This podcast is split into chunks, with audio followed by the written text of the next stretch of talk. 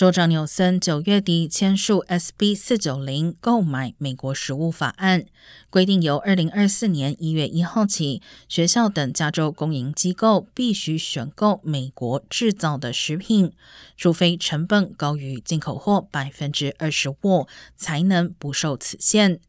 虽然农业界支持该份法案，部分学区担心法案将导致食物预算增加。纽森承认，新法案会为学校和公营机构带来额外开支。任何需要额外资源落实 SV 四九零的要求，将需要被审核，并包括在年度预算程序中。